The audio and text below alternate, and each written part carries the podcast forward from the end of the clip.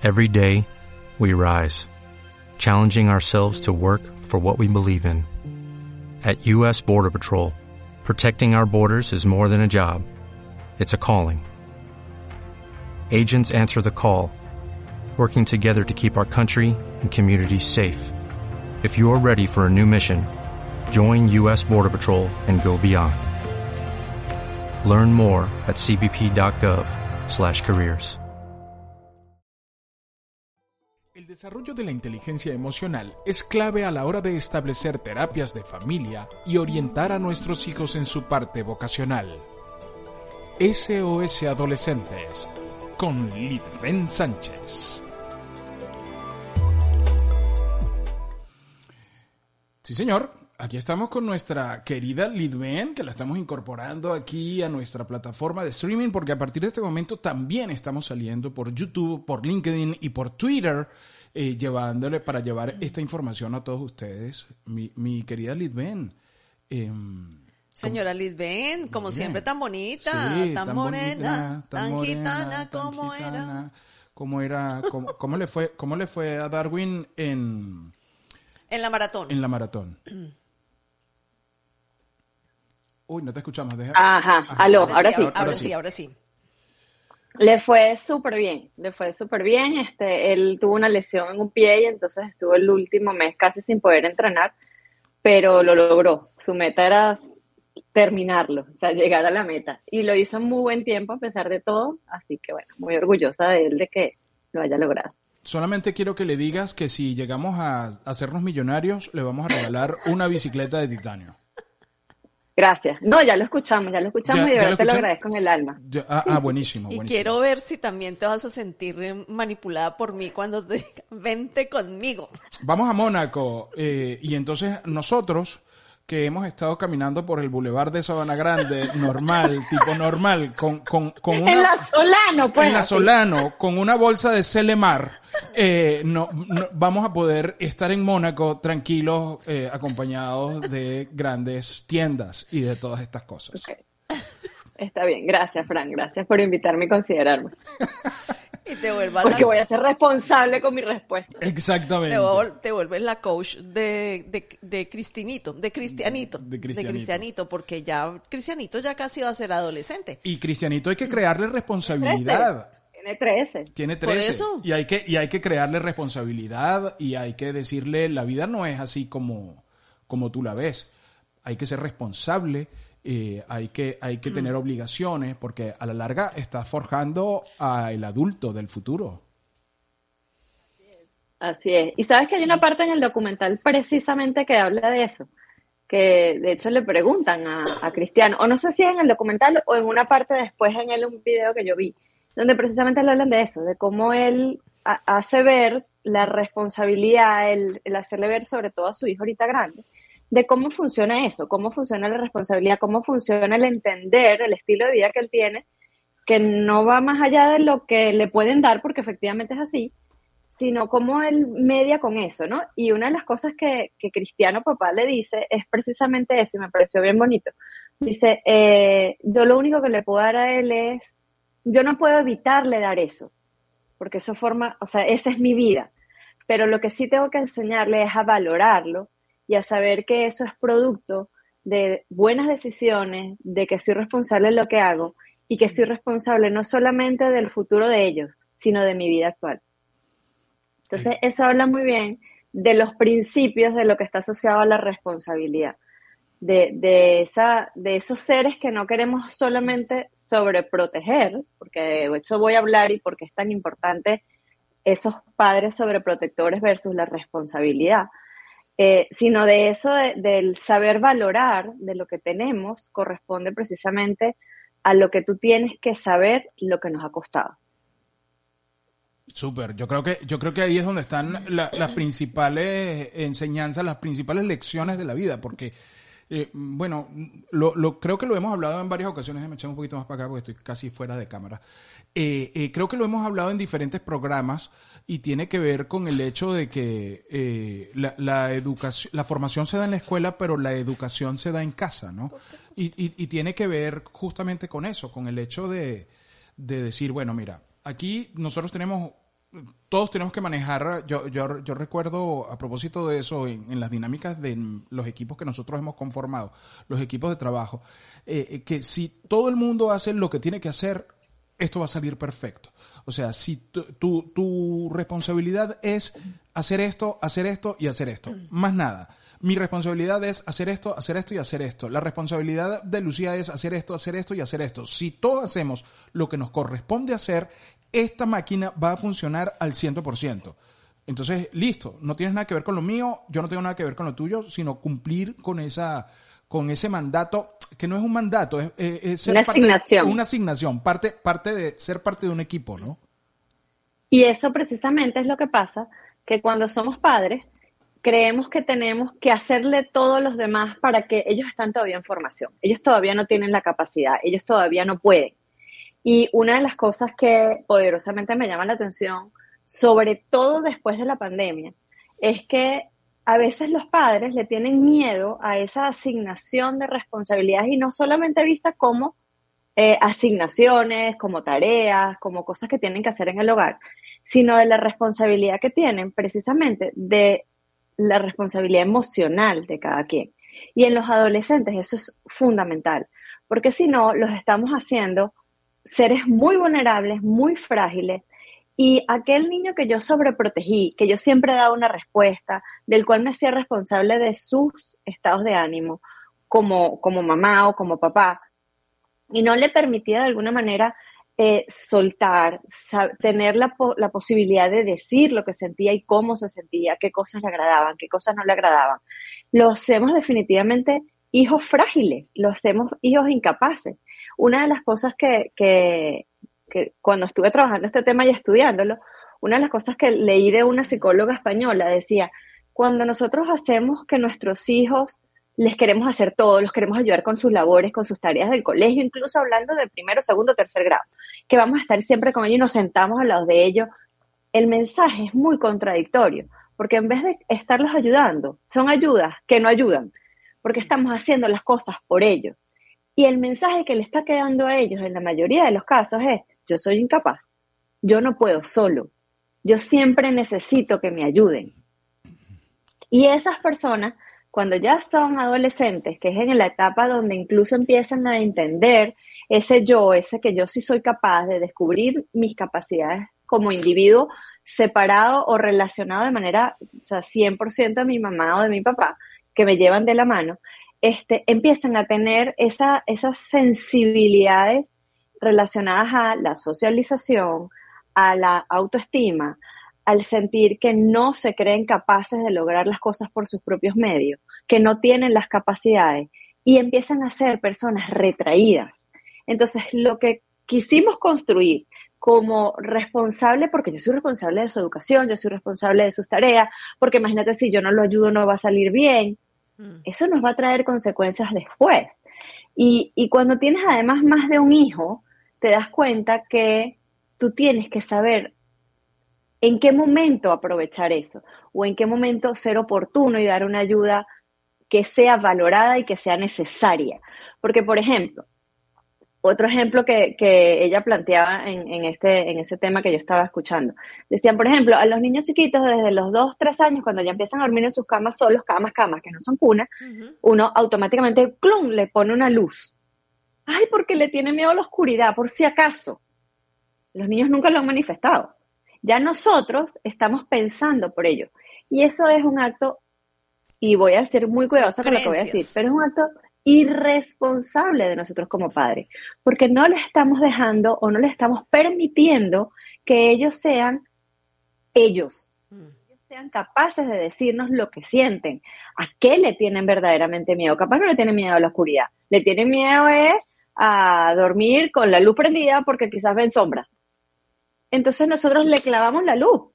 Y desde el principio dijimos porque es que ellos van a tenerle miedo a la oscuridad. Y allí es donde yo digo, tenemos que ser responsables y ayudarlos a ellos a ser responsables emocionalmente. Entonces, cuando el tema se pone y se hace, se pone incluso en lo que ustedes colocaron en BDM Radio, hablamos únicamente de esas responsabilidades asignadas a tareas, a asignaciones, a funciones. Y yo voy más allá. la responsabilidad tiene que ser una responsabilidad emocional. Yo no puedo depositar, es una gran irresponsabilidad como adulto significativo, es una irresponsabilidad poner en el otro, poner en mi hijo lo que yo creo que ellos sienten, lo que yo creo que ellos piensan, lo que yo creo que ellos deben hacer. Porque al final los hacemos muy, unas personas con muy poca autoestima, con muy poca capacidad de saber asumir los retos, porque simplemente van a saber que siempre mamá o papá van a estar para solucionar, que siempre mamá y papá me van a tapar las cosas.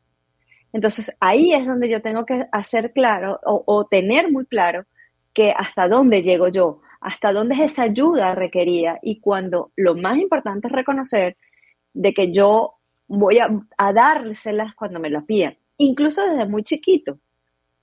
A veces cuando los vemos jugando, cuando queremos empezar a hacer los juegos que tiene que ver con la motricidad fina, que es meter los cubos, quizás este, los juegos en, esos juegos, para meter en, zonas, para que tengan la parte visual incluso abstracta de espacio y tiempo, tenerlo sobre en un espacio determinado. Cuando pasa mucho tiempo, nosotros nos desesperamos y se los metemos. Aquí mi rey, aquí, aquí mi princesa. Ahí no le estamos dando su tiempo, no estamos respetando su espacio emocional, no estamos permitiéndole que sean, se sientan capaces de lograrlo sino que nosotros en nuestro apuro, en nuestro afán de que además lo hagan bien, tú le empiezas a decir, ah, ah, por ahí no, no, no, no, no. Él lo va a tener que intentar y él va a tener que darse cuenta que un cuadrado no va a caber en el círculo. Sí, totalmente. Y, y le va a pasar cuando aprendan a dibujar, cuando se den cuenta que la línea, cuando pinten fuera de la línea va a quedar distinto. Entonces, ¿cómo lo podemos hacer para que seamos útiles? Simplemente saberlos escuchar, y de alguna manera saber que tenemos que ir probando esas responsabilidades en función de las edades, en función de las limitaciones, en función de las capacidades. ¿Y a qué me refiero con limitaciones y capacidades? Limitaciones tiene que ver con espacio y tiempo. Los adolescentes o los niños, el, el concepto de tiempo, de calidad que ellos tienen es distinto al de nosotros. Porque el de nosotros está relacionado a unas expectativas el de ellos está relacionado al disfrute. El de ellos está relacionado a qué es prioridad en sus vidas, no necesariamente a las de nosotros, ¿ok? Es distinto cuando tú le dices a un hijo, mi amor, tiende la cama y dobla la ropa y pon, no sé, lava tu baño. Perfecto, eso es una asignación. Él lo va a hacer cuando él sienta que tenga espacio para eso y si es que es. Si tú no eres claro en esa asignación y decirle, mi amor, antes de mañana o todas las mañanas me gustaría que estuviera la cama lista. El tema es que perdemos y nos desesperamos. Si no lo hacen en función a nosotros, entonces empezamos a etiquetarlos, empezamos a decir, es que tú eres irresponsable, es que tú no cumples con lo que yo te propongo. Es que nunca hemos preguntado, eh, ya va, ¿qué, significa para ti, hijo, lo que yo te estoy pidiendo que esté la cama arreglada? ¿Arreglada para cuando te vayas a volver a acostar? ¿O arreglada para que cuando te levantes ya después la, la arregles? Ahí es donde nosotros tenemos que ser coherentes y tenemos que además decirle que la responsabilidad va de la mano del saber identificar cuáles son las necesidades de ellos de esa responsabilidad. Si ellos sienten que efectivamente eso es importante. Y desde el punto de vista emocional, vuelvo a insistir, la responsabilidad emocional tiene que ver con la capacidad y la aceptación de escuchar abiertamente lo que ellos quieran decirnos dentro de ese espacio donde se sientan protegidos, se sientan escuchados y se sientan importantes. Porque de nada nos sirve, sería muy irresponsable decirles, ok, está bien, échame el cuento cómo te sientes y no accionar nada con relación a cómo se sienten. Entonces, esa responsabilidad ellos lo van a ver de parte y parte en función a que, conchale, yo voy a ser responsable de lo que digo, de lo que hago, de cómo me siento, de cómo manejo esta situación, porque yo soy escuchado, porque yo me ayudan a buscar soluciones, porque además el hecho de no hacerlo tiene consecuencias. El hecho de no hacerlo o, o de no cumplir con mi responsabilidad tiene consecuencias desde el punto de vista académico, personal, social, incluso más allá y viéndolo como algo mucho más íntegro desde el punto de vista humano. ¿Ok? Súper. Eh, eh, bueno, eh, Elsa Celis, que está por acá por el YouTube. Hay preguntas, hay reflexiones. Ya, ya vamos a ir compartiéndolas. Manuel Velázquez tiene, Mayrinfer también en nuestra comunidad. Elsa Celis, que está por acá por el YouTube, dice, por el chat de YouTube, dice cómo hacerlo, cuándo es útil ayudarlos. Precisamente cuando nos los piden y cuando ya hemos, nos hemos dado cuenta que ellos han intentado por sus propios medios y con sus propios recursos, con sus propias capacidades y no lo han logrado. Nosotros entramos en ese momento, pero no de primera, no a la primera, no desde, como les decía, no de ponerle el cubo exactamente en el cubo, es intentar esperar que el niño empiece desde muy pequeño y, y le va a pasar en la adolescencia. Si esto no me entra por aquí, si esto no me funciona por aquí o esta no es la solución, ok, cuando no me sienta atado y hay confianza suficiente en la relación, entonces es agarrar y decir, papá, mira, intenté esto, mamá, intenté esto, esto, esto, y no me funcionó, ¿qué más puedo hacer? Ahí es donde entra esa responsabilidad además compartida, en el saber que yo tengo a mi mamá y a mi papá que me pueden ayudar a buscar una solución. No son responsables de mi no son responsables de mi solución. Van a buscarme, van a ser responsables en ayudarme a dar otras alternativas. Claro, bueno, Manuel dice, ven, mis hijos mayores no le tienen miedo a la oscuridad, por lo menos para dormir, porque nunca les metimos miedo con eso. Más bien mi hija hasta el día de hoy necesita ausencia de luz para poder dormir.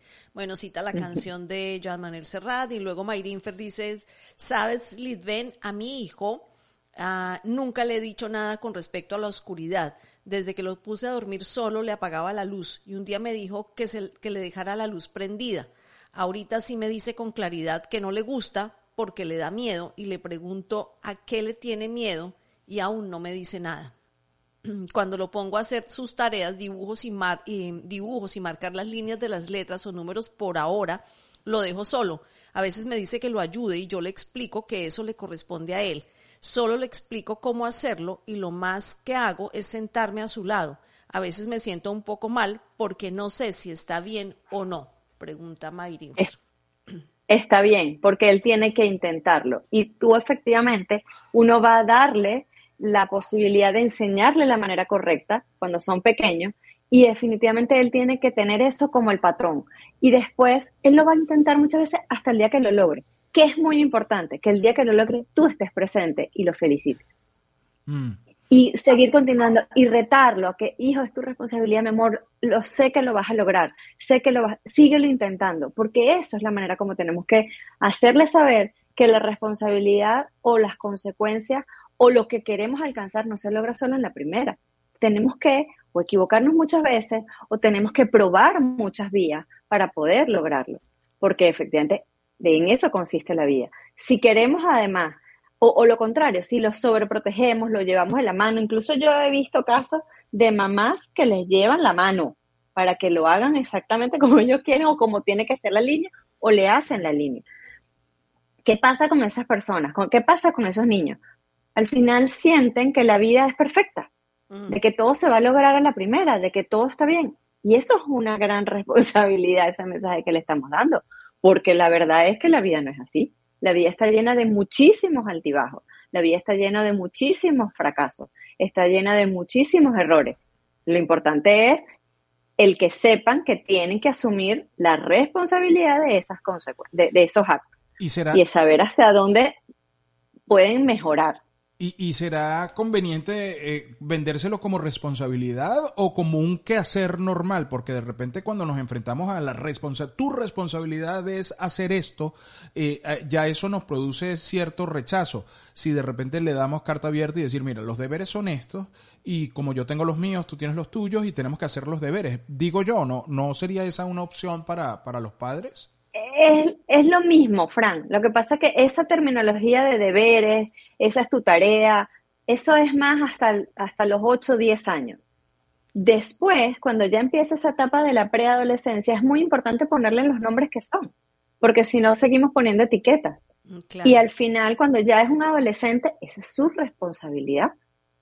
O sea, hay cosas que van más allá de lo que yo no puedo seguirte haciendo porque ya tú tienes las habilidades, la capacidad, la edad y además te corresponde hacerlo porque te afecta a ti directamente. Sino que estoy haciendo, le estoy metiendo una me estoy convirtiendo en un papá sustituto de sus responsabilidades, de sus acciones. Y la verdad es que yo no voy a estar siempre al lado de ellos. Y la figura, y la figura del hermano mayor, ese de, mira, tu, tu, hermano se le trancó esto, anda y ayúdalo, tienes que ser responsable por él, tienes que llevarlo a tal cosa, tienes que hacerle tal cosa porque tú eres el mayor.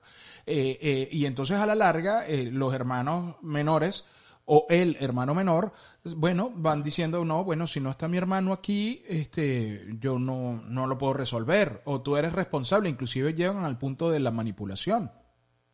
Así es. Y para mí, quien me hace eso, cuando se me presentan esos, esos ejemplos, como tú los acabas de plantear, yo, si yo tuviera un botón rojo aquí, ese grandísimo, yo lo, lo aplastara así, ¡pa!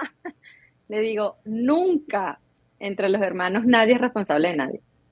Los hermanos mayores son un ejemplo, mm. pero no necesariamente son responsables de los hermanos menores. Eso es un error que incluso traemos nosotros como una piedra, como, o sea, como un, travestillo que traemos del, de la educación pasada, Claro. Sin embargo, en este momento, eso es algo que tenemos que romper. Esa cadena tenemos que romperla desde incluso la verbalización. Nunca, nunca, nunca es un hermano mayor es responsable de un hermano menor. Es un ejemplo, es una compañía, es un tremendo aliado, es un tremendo eh, modelo en algunas cosas y es una ayuda fundamental. O sea, ¿qué es importante decirle? Hijo, por ejemplo, tu hermano, a mí me pasa, mi hijo, mi hija tiene a veces dudas en tareas o en algunas cosas, y yo le digo, papi, ¿tú crees que tengas un chancecito de poder ir a ayudar a tu hermana que tiene una duda en tal cualquier cosa? Sí, mami, yo subo y le ayudo. No es responsabilidad de él darle la respuesta, porque también le digo, si no sabes, buscamos otra opción, buscamos un tutor, si, si no es tu fortaleza. Eso no es responsabilidad tuya. Totalmente. Bueno, pregunta Jenny. Lidben, ese tipo de niños que crecen creyendo que la vida es perfecta y que todo se logra a la primera son los adolescentes que luego diagnostican como bajo, baja tolerancia a la frustración. Correcto. Y adicionalmente, esos pueden ser, en la mayoría de los casos, son adultos que sufren después de baja autoestima, de que no son capaces de asumir riesgos no controlados no esperan, son impacientes. No, no, son totalmente impacientes y son propensos a sufrir muchísima ansiedad. Porque si las cosas no se logran como ellos quieren, como se ha venido sucediendo y como le enseñaron que debía ser, entonces pierde el control y genera muchísima ansiedad. Y esa ansiedad no está relacionada a tristeza, no está relacionado a, a, a esa frustración per se, está relacionado a los miedos a entender la vida los miedos a enfrentar la realidad. Entonces nos convertimos en esos, o se convierten en esos seres que se dibujan todo un mundo de Disney, un mundo irreal, que cuando efectivamente empiezan a descubrir que no es así, entonces le generan toda esa situación y hasta dónde la tecnología está colaborando con eso, porque muchas veces, por ejemplo, a nosotros nos escriben eh, por, por Instagram y la gente quiere que tú le respondas ya y no importa si es domingo a mediodía o si es el domingo a las 9 de la noche, el siguiente mensaje a los 15 minutos es escribo y no me responden y no me atienden. Ojalá fuera a los 15. Y tú dices, pero espérate un momento, está, eh, hay vida después de, de ti hay gente que también tiene vida, que tiene ocupaciones, que tiene cosas y no, no saben manejar ese proceso de esperar. Eh, ya pregunté, vamos a ver si me responden. Claro, si pasan dos días y no te responden, pues tú vuelves a escribir. Pero antes, sencillamente, uno trabajaba de 9 a 5 y a las 5 ya no hay más información. Eh, pero ahora este fenómeno de las redes sociales también está haciendo que los jóvenes eh, piensen y crean que el mundo es cuando ellos deciden que sea, ¿no? Así es, y tiene que ver mucho con Frank, con qué mensaje le hemos dado nosotros o cómo hemos sido modelos de aceptar el tiempo de espera, de aceptar un no por respuesta y de aceptar que todo es un proceso. Porque de alguna manera ellos, por ejemplo, quieren, eh, en estos días me decían, no, pero es que está en noveno grado y ya yo quiero saber este, qué va a estudiar a futuro. Y yo ya va. Eh, ¿A qué universidad va a ir? Ya va. So, estos son los papás, ¿ok? Que, me llamaron en este caso para un caso, un tema de orientación vocacional. Yo le decía, ¿por qué ir a esa velocidad? Ya ellos tienen suficiente. No, que ya tienen que hacer el examen tal y cual. Y yo le digo, pero ya va, eso es demasiado. Espérate. Tiene que ver con la capacidad de también entender de que no todo es en ese tiempo, a ese ritmo, y eso tiene que ver muchísimo con el modelaje. Porque, ¿qué, ¿qué, es lo que pasa? Si a ti un hijo tuyo te dice, o tu nieta el día de mañana, Fran, te dice, abuelo, te escribo y no me respondes. Es, es responsabilidad hacerle saber, hijo, mi amor, detrás de, o sea, yo estoy haciendo otras cosas, discúlpame, pero también tú tienes que esperar tu momento. Tenemos que saber decirles a nuestros hijos que no todo es como ellos quieren, cuando ellos quieren y cómo ellos quieren. Es saber decir con responsabilidad, no. Es saber decir oportunamente y dar las causas reales del por qué no. Porque a veces también nos da miedo y no somos responsables de después de decir, nos dio miedo decir que no. Entonces ahí es donde es importante saber que el, el, modelaje de nosotros como seres humanos, como adultos, como responsables que somos de nuestras vidas, es coherente. Tiene que ser coherente para que ellos vean eso nuevamente como un modelaje. Y sobre todo y particularmente, señores, en la adolescencia, donde ellos están definiendo su propio yo, pero donde juega fundamentalmente un papel protagónico que ven en nosotros. Eh, ¿Dónde colinda eso con el... Yo lo voy a dejar que lo haga porque eh, eh, si no lo hace ahorita, ¿cuándo lo va a hacer? ¿Cuando tenga 30? No, voy a dejar que lo haga y que, y que descubra que a veces pareciera como un endoso a, ah, no tengo tiempo para eso, ya me cansé de decírselo. es como otra forma de decir eso, ¿no? Bueno, pero ahí yo me iría por otro lado. Eso es un acto, ese es el acto más fácil de dejarle a ese hijo o ese adolescente soltarle la responsabilidad sin ni siquiera preguntarte si está dispuesto a asumir las consecuencias.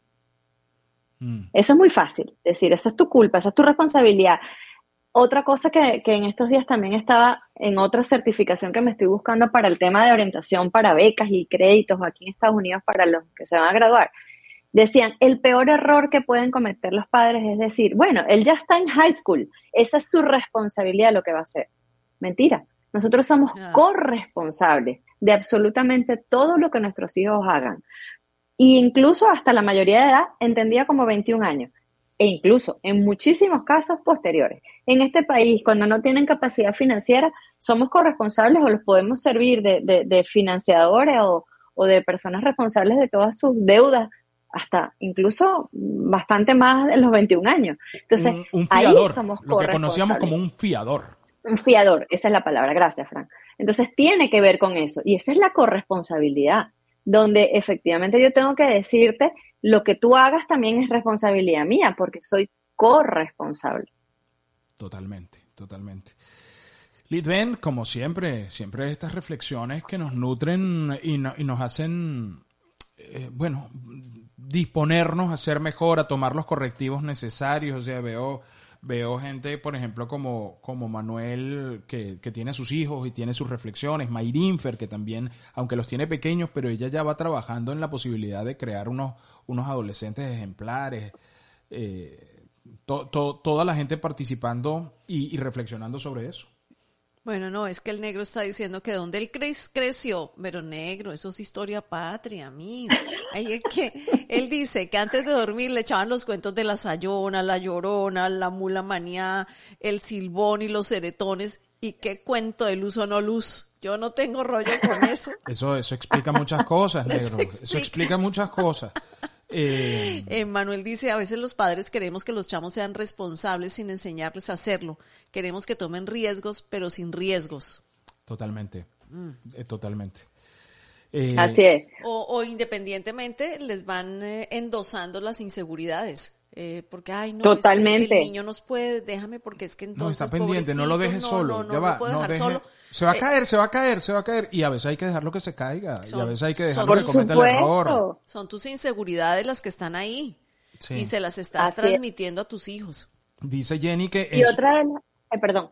Sí, sí, sí. ¿Qué dice Jenny? Dice que en mi caso participo porque como trabajadora social el tema de familia para mí es muy importante. No, Jenny, está bien, Jenny. ¿Qué? No, yo, yo, también, porque sabes que siempre te lo digo, o sea, esas reflexiones que tomas tú aquí me sirven porque eso se lo lleva el adulto. Claro. Y entonces Ah, no sabes la cantidad de taras que trae la gente, la cantidad de issues que trae la gente, mm, porque todo le da- les da miedo, porque al final, cuando yo me siento con ellos, por eso vamos las clases personalizadas, porque entonces es sentarse uno a uno y esa persona se termina, termina desnudándote el alma y contándote cosas para que tú le ayudes a hacer una presentación en público. Y ahí aparecen una cantidad de cosas que vienen desde las inseguridades de su infancia, desde todo eso. Por eso es que es apasionante esto que tú haces. Es maravilloso porque no sirve solamente para la gente que está aquí, que tiene hijos adolescentes, sino para otras personas que lo pueden utilizar para involucrarlo en sus actividades. Eh, y nosotros que estamos en el campo de la educación, esto para nosotros es fundamental. Y, y es tan fundamental que lo estás diciendo. mm, Para cerrar, quiero compartir un caso que tuve con un papá en estos días, que yo le hablaba precisamente de esa responsabilidad emocional, de qué cosas él, él podía recoger, de las cuales él siente que perdió el control o que nunca tuvo el control durante su adolescencia y su infancia. Y él decía, eh, yo- él sufre de una enfermedad de- de que le va a acompañar el resto de su vida. Y él decía, es que a mí siempre me lo dieron todo. Y yo no quiero, yo, yo no soy capaz de decirle que no a mis hijos, porque yo digo, si a mí siempre me lo dieron, ¿por qué yo no se lo puedo dar a mis hijos? Pero yo sé que eso está mal. Cuando yo le hice consciente de eso y le dije, ¿y a qué corresponde eso? ¿Al miedo a tu fallar como papá o al miedo a cambiar el modelo que tú tienes? Y me dijo, sería una irresponsabilidad muy grande seguir haciendo lo que estoy haciendo. Cuando él conectó con la emoción y cuando él conectó y dijo, yo tengo que cambiar porque es que si no, lo que yo estoy haciéndole a mis hijos les va a hacer daño en vez de hacerme lo que me hizo a mí, hacerme sentir que yo era capaz por la, por la condición que tiene. Pero le dije, tus hijos no la tienen y tú estás queriendo repetir el patrón. Totalmente. Entonces, es fundamental. Y aquí quiero simplemente con una frase decir, es muy importante la responsabilidad cuando estamos hablando particularmente de adolescentes, respetar lo que es la estructura jerar- de jerarquía, de jerarquía familiar. ¿Basado en qué? En el respeto y en el reconocimiento. Muy importante. Cuando te digan, bueno, pero es que esa es responsabilidad tuya porque eres mi papá. Mosca, mosca cuando hayan esas, esas frases. O eso no es mi responsabilidad porque yo no soy el adulto de la casa. Mosca, mosca, cómo hemos vendido el concepto de responsabilidad. Wow. Bueno, eh, dice Jenny que en Venezuela ella trabajó directamente con LOPNA, que es la ley orgánica de protección del niño y al adolescente, y así que le quedó, le quedó mucho de eso. Por cierto, Lucía, hay mucho adulto por ahí, muy cierto, Lucía, hay mucho adulto por ahí que trae traumas, historias y va por la vida arrastrando esas cosas. Total. Mayrín Fer Zambrano, Lid Ben y los abuelos muchas veces exageran al consentirlos, dice, dice Por Mayrín supuesto.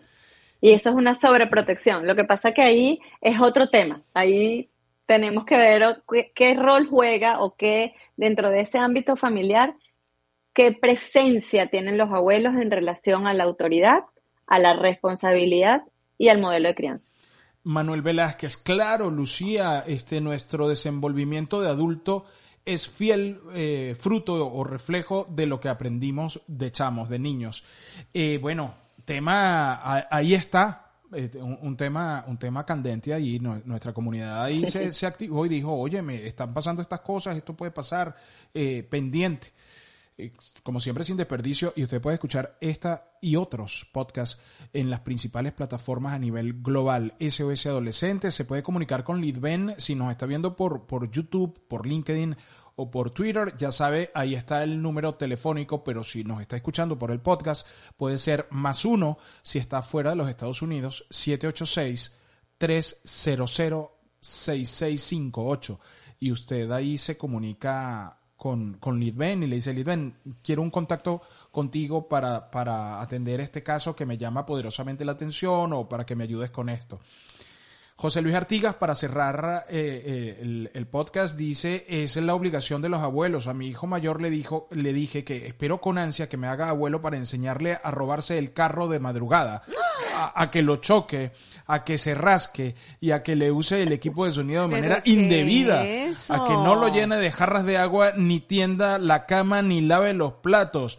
Prometido. Yo, dice el negro. O sea, el negro es un delincuente y él quiere que su nieto Pero, sea o también sea, un delincuente. Santo Cristo. Vamos a editar esta parte final Esta del... parte hay que quitarla, esta no, parte hay que no, Es que quitarla. yo ni siquiera hubiese leído eso. Es que O sea, yo, ¿qué yo es tampoco eso? sabía que iba a poner el negro eso. Pero yo diría, este, eh, Lidben, para cerrar y para resolver esta parte, hay que agarrar una foto del negro y decirle a todos los niños, si tú no quieres llegar a ser como él, tienes que tener responsabilidades.